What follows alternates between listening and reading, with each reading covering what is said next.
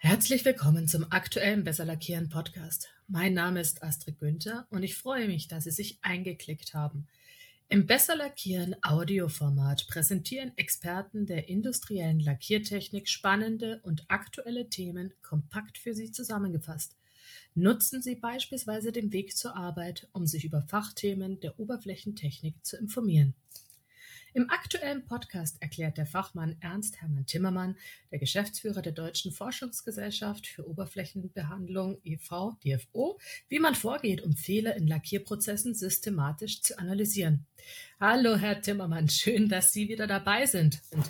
Ja, hallo Frau Günther, haben uns ja lange nicht mehr gehört im Podcast. Absolut, also das ist wirklich schön, dass es dieses Jahr noch geklappt hat und gleich Anfang nächsten Jahres dann der Podcast auch rausgeht. Bevor wir starten, jetzt noch ein paar Worte zu Herrn Timmermann. Nach dem Studium der Chemie und Technologie der Beschichtungsstoffe arbeitete er zunächst als Lackierereileiter. Seit 1991 ist er bei der DFO, seit 2008 als Geschäftsführer. Timmermann betreut Fachausschüsse und Arbeitskreise, leitet Forschungsprojekte und Fachlehrgänge, berät industrielle Lackierbetriebe und agiert auch noch als Sachverständiger bzw. Gutachter für Lackierungen. Und das kommt ihm im aktuellen Podcast durchaus ähm, auch zugute, denn nach der kurzen Pause, die wir hatten, und jetzt endlich wieder den neuen Podcast gemeinsam gestalten, starten wir mit einem hochspannenden Thema, nämlich der systematischen Fehleranalyse. Warum haben Sie genau diesen Themenbereich jetzt ausgewählt, Herr Timmermann? Ja, die Idee zu dem Podcast habe ich schon vor einigen Monaten gehabt. Und Hintergrund ist, wir bearbeiten ja relativ viele Schadensfälle, so zwei bis 300 pro Jahr. Äh, und da stellen wir mal da fest, äh, dass eine systematische Vorgehensweise beim Kunden eigentlich viel schneller zu einer Lösung führen konnte. Mhm. Und äh, wir sind ja häufig zu Anfang, der Erstkontakt läuft ja nicht, dass wir beim Kunden aufschlagen, sondern der Erstkontakt ist per Telefon, per E-Mail, dass uns der Kunde irgendetwas zuschickt, eine Anfrage zuschickt. Und äh, ja, da steht dann sozusagen die Aufgabenstellung drin. Okay, und äh, sind das dann eher ganz grundlegende Anfragen oder steht hier schon eine längere, ich nenne es jetzt mal Leidensgeschichte dahinter? Ja, also es ist verschieden. Äh, manchmal sind es Sachen, die sie schon länger haben und manchmal ruft auch ein Kunde an und der hat eine Idee. Der sagt dann, ich glaube, das ist das und das. Das müssen Sie jetzt nur noch herausfinden. Äh, in solchen Fällen ist es natürlich extrem schwierig, dem Kunden klar zu machen, dass es das vielleicht auch nicht sein kann. Äh, mhm. Teilweise schicken die uns dann auch irgendwelche Fachartikel zu, okay. entweder abgescannt oder eine Kopie auf irgendeiner Internetseite und sagen, das ist das Fehlerbild, das haben wir auch. Ganz genau das gleiche Fehlerbild. Okay.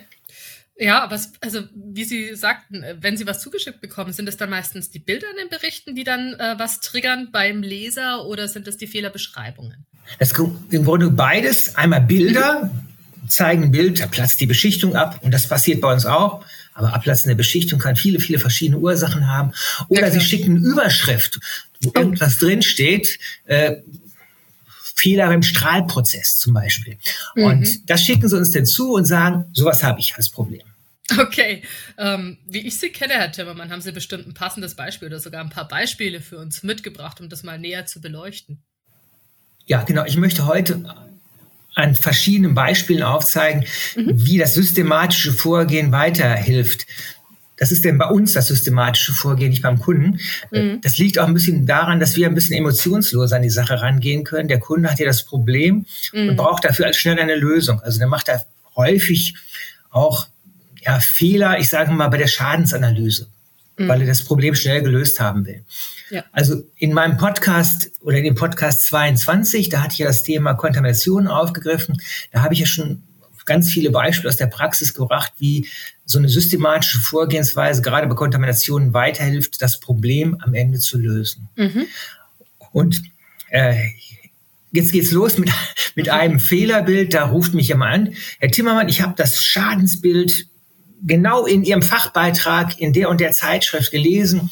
Mhm. Und da ging es um das Thema Vorbehandlung von Untergründen durch Strahlprozesse und der Kunde hatte auch ein Problem der Haftfestigkeit, bloß es platzte nicht die Beschichtung vom Substrat, sondern der Decklack platzte von der Grundierung ab. Und dann ist der Strahlprozess vermutlich nicht die Ursache, sondern mhm. es könnte vermutlich irgendwas ganz anderes sein. Okay, also angefangen hieß, äh, hat es mit dem Strahlprozess mit der Idee, aber eigentlich stand was anderes dahinter. Was war es denn dann? Ja, also ich habe mit dem Anrufer dann gesprochen und dann habe ich relativ schnell gemerkt, der gute Mann, der irrt sich. Mhm. Äh, habe ich ihm erzählt, wenn sich der Decklack von der Grundierung löst, dann hat das nichts mit dem Strahlprozess zu tun, sondern hat es mit hoher Wahrscheinlichkeit mit irgendetwas anderes im Lackierprozess zu tun. Und habe ihm so Beispiele genannt, also unzureichende Aushärtung der Beschichtung und bei 2K-Lacken das richtige Mischungsverhältnis nicht eingehalten, schlecht durchmischt und, und, und.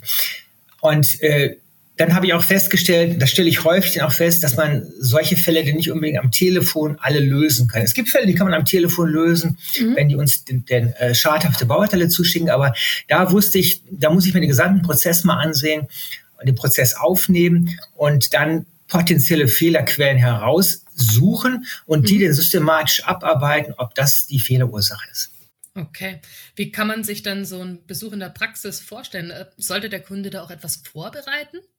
Ganz klar, das habe ich ihm auch gesagt. Er hatte mir berichtet, dass das Problem äh, sporadisch auftritt und er wusste nicht so ganz genau, äh, was es ist und wo es herkommt und hat dann auch seine Lackhersteller eingestellt.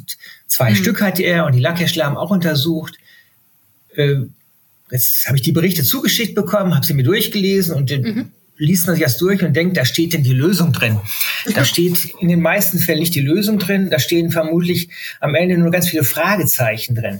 Okay. Und das liegt halt daran, dass die äh, Beschichter das vielleicht irgendwo an einer Labor geben, dem Labor nicht genügend Informationen an die Hand geben oder sie machen es selber im eigenen Labor und geben den Mitarbeitern im eigenen Labor nicht genügend Informationen. Und wenn die die Informationen nicht haben, dann geben sie auch keine Antwort, mit der irgendetwas jemand was anfangen kann. Mhm. Ja? Aber hatten die Berichte dann dennoch einen Nutzen? Ja, also was für Nutzen hatte, das war schon sehr interessant. Klar kommt heraus, wenn zwei Lackhersteller das untersuchen, die sagen natürlich, unser Lack ist in Ordnung. Ja. das muss denn der Lack des Marktbegleiters sein. Und ja, was macht man denn? Äh, man hat im Prinzip das gleiche Problem, was auch diese Lackhersteller vor Ort haben, nämlich die haben ihren Labor, Labormenschen keine genügend Informationen gegeben. Und mhm. das war auch ein Grund für uns, warum wir vor gut zehn Jahren angefangen haben, unsere eigene Analytik aufzubauen, weil wir hatten früher externe Analytik und externe Analytik heißt, man muss dem Menschen am anderen Ende erklären, worum es da geht. Und wenn man es ihm nicht ganz genau erklärt, dann macht er irgendwas, aber nicht das, was ich eigentlich haben will. Ja. Und wir sind dadurch auch viel, viel schneller geworden. Und das heißt, Klar. wir können, äh, wenn es einfache Fragestellungen sind, das fast auch in einem Tag erledigen. Wenn es ein bisschen komplexere Aufgabenstellungen sind, dauert es auch ein paar mehr Tage. Mhm. Äh, zurück zu dem Kunden mit dieser Delamination vom Decklack. Äh, der hatte mir den erzählt, das Fehlerbild, das tritt nicht ständig auf, sondern sporadisch. Mhm. Sporadisch heißt, äh, da gibt es mal 14 Tage Ruhe und dann gibt es zwei Tage hintereinander immer dieses Schadensbild. Okay. Und äh, da habe ich ihn gebeten, halten wir bitte, halten Sie mir bitte ein Bauteil zurück, dass ich mir das Schadensbild mal ansehen kann. Mhm. Wenn es zu dem Zeitpunkt, wo ich dort bin, nämlich keins gibt, dann hilft ja. uns das relativ wenig weiter. Genau, klar. Und ähm, dann sind Sie vor Ort gefahren und äh, was genau äh, ist dann da alles passiert? Genau, was man denn macht, man schaut sich erstmal den kompletten Prozess an, also angefangen da, wo der Lack gelagert wird, im Lacklager, schaut sich den Vorbehandlungsprozess an, die Applikation der Grundierung, die Applikation des Decklackes, Trocknungs-, Aushärtungsprozesse. Mhm. Und da sind schon die erste Mängel aufgefallen, nämlich äh, der hat seinen Lack einmal automatisch gemischt in seiner Zwei-Komponenten-Mischanlage und mhm. händisch gemischt. Bei der okay. Zwei-Komponenten-Anlage habe ich festgestellt, oh, die ist ziemlich stark verschmutzt. Mhm. Also das kann auch schon zu Problemen in dem äh, Prozess führen. Und die manuelle Ansatz, der manuelle Ansatz durch die Mitarbeiter ist auch nicht wirklich so gelaufen, wie man es machen sollte. Der hat zwar mhm. eine Waage da stehen gehabt, aber das relativ locker gesehen.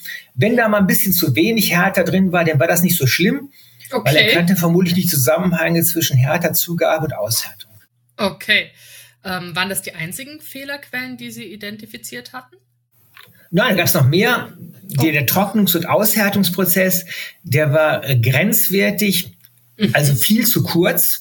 Und das hat schon wieder Potenzial dafür, dass man sagen kann, oh, das wird vermutlich zu einem Aushärtungsproblem kommen. Also dass die mhm. Beschichtung nach dieser forcierten Aushärtung nicht wirklich komplett ausgehärtet ist. Und ja. wenn ich dann direkt dahinter anfange zu montieren, äh, dann platzt einem die Beschichtung halt ab. Weil solche Montagefehler, davon hat er mir vorher berichtet. Okay. Und äh, ich habe mir das Bauteil dann angesehen und habe dann dort äh, gesehen, dass man Gitterschnittprüfungen durchgeführt hat. Und die Gitterschnittprüfungen, mhm. die waren alle NEO, also die Delamination des Decklackes war komplett, also löste sich vom Untergrund. Ich habe dann daneben Gitterschnitte neu aufgesetzt und die hielten alle. Also GT0. Also okay. alles in Ordnung.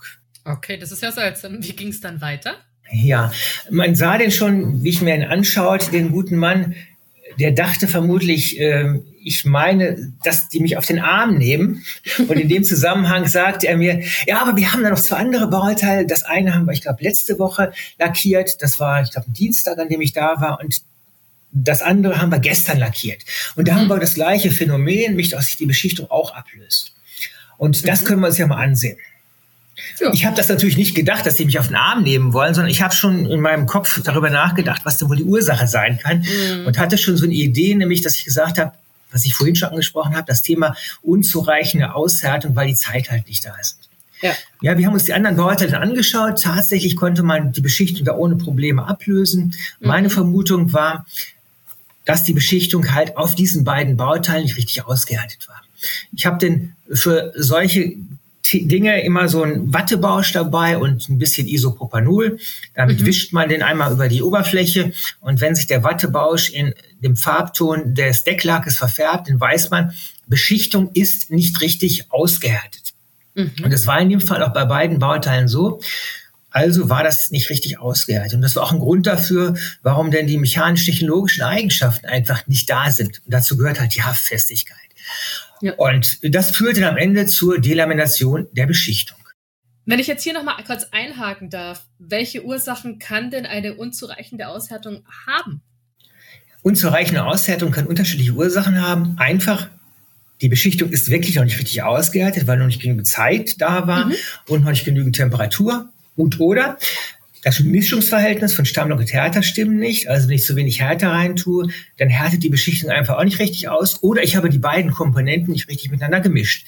Okay. Die drei Varianten gibt es im Prinzip, das sind die wichtigsten Varianten. Ja. Zur Prüfung, welche Variante die richtige ist, sprich, welche hat sich denn der Beschichter ausgesucht, um dieses Fehlerbild zu erzeugen, da gibt es unterschiedliche Möglichkeiten, die man auch parallel beschreiten kann. Okay. Also im Rahmen des Ortstermins habe ich den Proben gezogen, also die Beschichtung konnte man gut ablösen, mhm. habe die schön verpackt äh, und dann haben wir sie im Labor der DFU weiter untersucht. Mhm. Und dann haben wir mit denen ausgemacht, jetzt lasst diese Bauteile mal noch eine gute Woche liegen und nach einer guten Woche prüft ihr noch einmal, ob die Beschichtung ausgeerdet ist oder nicht. Das könnt ihr einmal machen mit dem Wattepad und Isopropanol und zusätzlich vielleicht mit der Gitterschnittprüfung. Und ja, das haben die auch gemacht. Mhm. Und nach einer guten Woche hat man es festgestellt, also die eine, das eine Bauteil war die Beschichtung komplett ausgehärtet, beim anderen noch nicht. Okay. Und das haben wir im Labor parallel auch festgestellt, nämlich dass beim einen das Mischungsverhältnis stimmte mhm. und bei der anderen Probe war halt zu wenig Härter drin. Oh. Ja? Die Mischung okay. war zwar homogen, ja. aber äh, wenn zu wenig Härter drin ist, dann härtet die Beschichtung halt auch nicht richtig aus. Na klar, das Mischungsverhältnis muss ja einfach passen. Aber prinzipiell Lösung gefunden, Kunden sind zufrieden. Ähm, ein Ortstermin war jetzt hier, wie Sie beschreiben, unumgänglich. Ist das in der Praxis denn eigentlich öfter so? Ja, wir machen relativ viele Ortstermine, aber es gibt auch den umgekehrten Fall, nämlich dass ein Kunde zu uns kommt okay. und den Ortstermin, Ortstermin durchführt, ganz genau. Das sind in der Regel dann die äh, ganz äh, heißen Fälle, also wo schnell eine Lösung her muss. Mhm. Und so einen Fall habe ich, da ruft mich jemand an und sagt, ja, Herr Timmermann, wir haben ein Problem mit einem äh, weißen Pulverlack. Und diesem weißen Pulverlack, wenn wir den beschichten, dann haben wir in der Beschichtung so kleine Punkte. Der Pulverlackhersteller sagt, das ist Schmutz aus unserer Lackiererei. Und dann okay. sagt er, das kann aber gar nicht sein. Äh, wir beschichten ja relativ viel hochwertige Bauartikel und es trifft auch nur bei dem weißen Farbton zu, bei den anderen Farbtönen haben wir so ein Problem nicht. Also mhm. wenn der Dreck da wäre, warum denn nur bei weiß und nicht bei anderen Farbtönen? Mhm. Und Ja, also haben wir überlegt, wie können wir die Lösung angehen? Und dann sagte er mir, ja, und ich habe noch ein Problem. Das war jetzt ein Donnerstag. Am Montag habe ich einen Termin mit meinem Pulverlackhersteller. Oh. Und bis dahin brauche ich irgendetwas, mit dem ich auf ihn zugehen kann. Mhm. Da muss das habe ich, ja gut, habe ich gesagt, haben wir noch morgen Freitag. Dann kommen Sie einfach mal vorbei am Freitagmorgen und dann schauen wir uns mal an, ob wir das im Rahmen dieses Freitags äh, gelöst bekommen, das Thema. Mhm. Ja. Das klappt nicht in jedem Fall. In dem Fall hat es einen guten Vormittag gedauert. Also wir waren nach gut drei bis vier Stunden durch. Das geht aber nicht immer so. Also da haben wir schon relativ viel Glück gehabt und es haben auch im Prinzip alle parallel gearbeitet. Okay. Aber ähm, wie haben Sie denn dem, das Glück, sage ich jetzt mal, unterstützt oder beziehungsweise welche Schritte haben Sie denn hier unternommen? Ja, also wir haben zuerst mal die Probe präpariert. Das waren Bleche und diese Bleche haben wir geschnitten und bis mit Mikroturm, Rotationsmikroturm und haben dann geschaut, wie sieht die Fehlstelle in dem Querschnitt aus. Parallel haben wir uns das Ganze äh, unter Mikroskop betrachtet und dann haben wir überlegt, wie gehen wir vor und haben festgestellt, ja gut, bei anorganischen Einschlüssen, da packen wir das äh, die Probe ins Rasterelektronenmikroskop bei organischen mhm. Einschlüssen.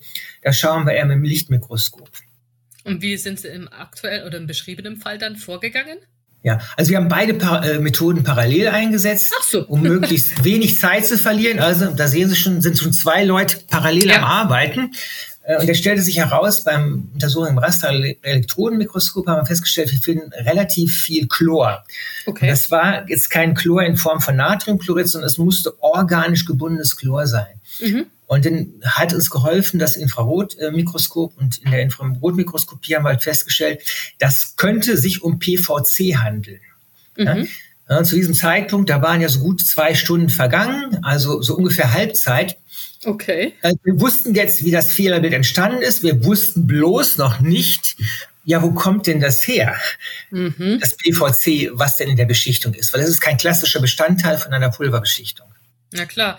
Wie haben Sie denn die Quelle bei dieser Highspeed-Fehlersuche identifiziert dann? Ja, man kommt auf alle Mengen verrückten Ideen, angefangen von PVC-Kabeln, die mhm. vielleicht irgendwo in die in den Pulvervorratsbehälter gefallen sind, irgendwelche Abrieb von solchen Kabeln. Also man hat absolut verrückte Ideen, aber die verrückten Ideen, die waren absolut unlogisch. Die hatten nichts mit der Realität zu tun. Was mir denn einfiel, äh, das ist denn gut, wenn man äh, viele Menschen viel Wissen in seinem Kopf hat. Mir fielen ein, ja, solche Pulverlack-Extruder, wenn der Pulverlack hergestellt wird bei so einem Farbwechsel, da setzen die irgendwie Kunststoffgranulate ein, um diesen mhm. Extruder mhm. zu reinigen. Aber was für ein Kunststoff ist das denn? Ja, mhm. das wusste ich nicht. Also, was macht man denn? Dann greift man auf sein Mitgliedernetzwerk zurück, ruft zwei, drei Leute von Pulverlackherstellern an, möglichst nicht den, der das Fehlerbild erzeugt hat. Yep. Und äh, dann einer war dabei, der sagt, ja, also wir nehmen so Kunstharze, wo die, die Lagerfähigkeit abgelaufen ist, aber es gibt auch Kollegen, die nehmen da PVC, weil PVC ist schön billig. Ja, okay, da zieht sich das Netz dann wohl langsam um den Schuldigen zusammen. Wie ging es genau dann weiter? Genau so ist das, ja. Nun musste man eigentlich nur noch beweisen, nur noch in Anführungsstrichen, dass das PVC auch bereits in frischen Pulverlack enthalten ist. Was haben ja. wir denn gemacht? Wir haben den Pulverlack gesiebt und haben wir so ein 125 Mikrosieb, Mikrometer Sieb. Das ist nicht besonders beliebt, weil das dauert extrem lange. Ja und ist extrem anstrengend. Und am Ende hatten wir den jede Menge Partikel in diesem Sieb drin. Dann mhm. haben wir die mhm. das Lichtmikroskop gepackt und man sah nicht wirklich, ist das nun äh, PVC drin oder ist da kein PVC drin? Mhm. Und dann fiel mir ein, ja, irgendwas ist doch mit ähm, PVC, das fluoresziert vermutlich. Dann haben okay. wir so ein UV-Mikroskop, Fluoreszenzmikroskop, da nutzt man ultraviolette Strahlen und mhm. die strahlt man ein und wenn ich dann etwas Fluoreszierendes habe, dann weiß ich, da könnte PVC drin sein. Und mhm. da haben wir unter dem Licht, unter diesem UV-Mikroskop gesehen, okay, da waren so ein paar Partikel, die haben wir separiert. Und die separierten Partikel haben wir dann genommen, ins Rasterelektronenmikroskop hineingepackt. Und mhm. da sind wir fündig geworden. Da konnte man nämlich nachweisen, tatsächlich sind diese Partikel schon in dem frischen Pulverlack drin und sind nicht erst irgendwo im Lackierprozess hineingekommen. Und dann waren wir so, ja, circa 13 Uhr durch, haben noch äh, irgendwie eine Pizza bestellt und dann ist der Kunde glücklich nach Hause gefahren. und hat dann ein interessantes Gespräch am Montag mit seinem Pulverlandwegeranten gehabt. das ist ja wirklich wahnsinnig schnell, wie das ging. Also da waren bestimmt alle extrem zufrieden. Ja, insgesamt spannende Fälle haben Sie heute mitgebracht. Also ich lerne auch ganz viel. Vielleicht haben Sie sogar noch einen zum Abschluss? Ja, einen zum Abschluss habe ich noch. Äh, da ging das Gespräch so los. Da sagte er, ja, unser Pulverlackhersteller, der hat mir den Tipp gegeben, äh, dass er mich mal einfach anrufen soll. Mhm. Wir beschichten Bleche mit einem Pulverlack und nur an den Blechkanten, da platzt die Beschichtung ab. Und auch nur an den unten, Kanten unten. Okay. Und das Ganze ist aufgetreten, nachdem wir die Einbrenntemperatur im Ofen reduziert haben. Ne, das war mhm. so ein Lackverarbeiter, der wollte halt Energie sparen. Aktuell ist das ja ein Thema. Ja. Und hat in seinen Pulverlackhersteller gefragt, können wir vielleicht die Temperatur reduzieren? Das sagt, ja, ich habe so ein Niedrigtemperaturpulver. Mhm. Und seit diesem Zeitpunkt, wo er es eingesetzt hatte, trat dieses Fehlerbild auf. Ja. Wenn das mit dem Aushärten etwas zu tun hat, dann würde ich erwarten, dass es nicht nur der Kante abplatzt, sondern das komplette Bauteil, also komplette mhm. unzureichende Aushärtung. Ja. Also das war wieder so ein Fall, wo wieder sich der Kunde darauf spezialisiert hat, zu sagen, das muss irgendetwas mit der Aushärtung zu tun haben. Mhm. Hatte es in dem Fall aber auch am Ende nicht, sondern es mhm. war was ganz anderes. Also wieder die erste Vermutung ist nicht immer die richtige. Wie, wie haben Sie denn dann die Lösung gefunden oder wie sind Sie vorgegangen? Ja, wie geht man denn vor? Man überlegt sich, was kann denn die Ursache sein? Und Aushärtung ist es nicht. Es mhm. muss irgendwas anderes sein. Und dann habe ich gesagt, kommen Sie doch erstmal vorbei. Ja. Und dann ist er vorbeigekommen. Also der Lackverarbeiter, der Pulverlackhersteller war auch dabei. Ah, und dann haben wir wieder auf die Schnelle geschaut, was passiert denn, wenn wir äh, diese Beschichtung delaminieren? Was finden wir in der Unterseite der Beschichtung? Also mhm. die vorher auf dem Blech gesessen hat. Und da haben wir Eisenphosphatierung gefunden und Flugrost. Und okay. die Eisenphosphatierung, die konnten wir relativ gut der äh, Vorbehandlung zuordnen mhm. und haben uns dann überlegt, was ist denn da passiert? Warum löst sich es denn ab und warum nur an der Kante?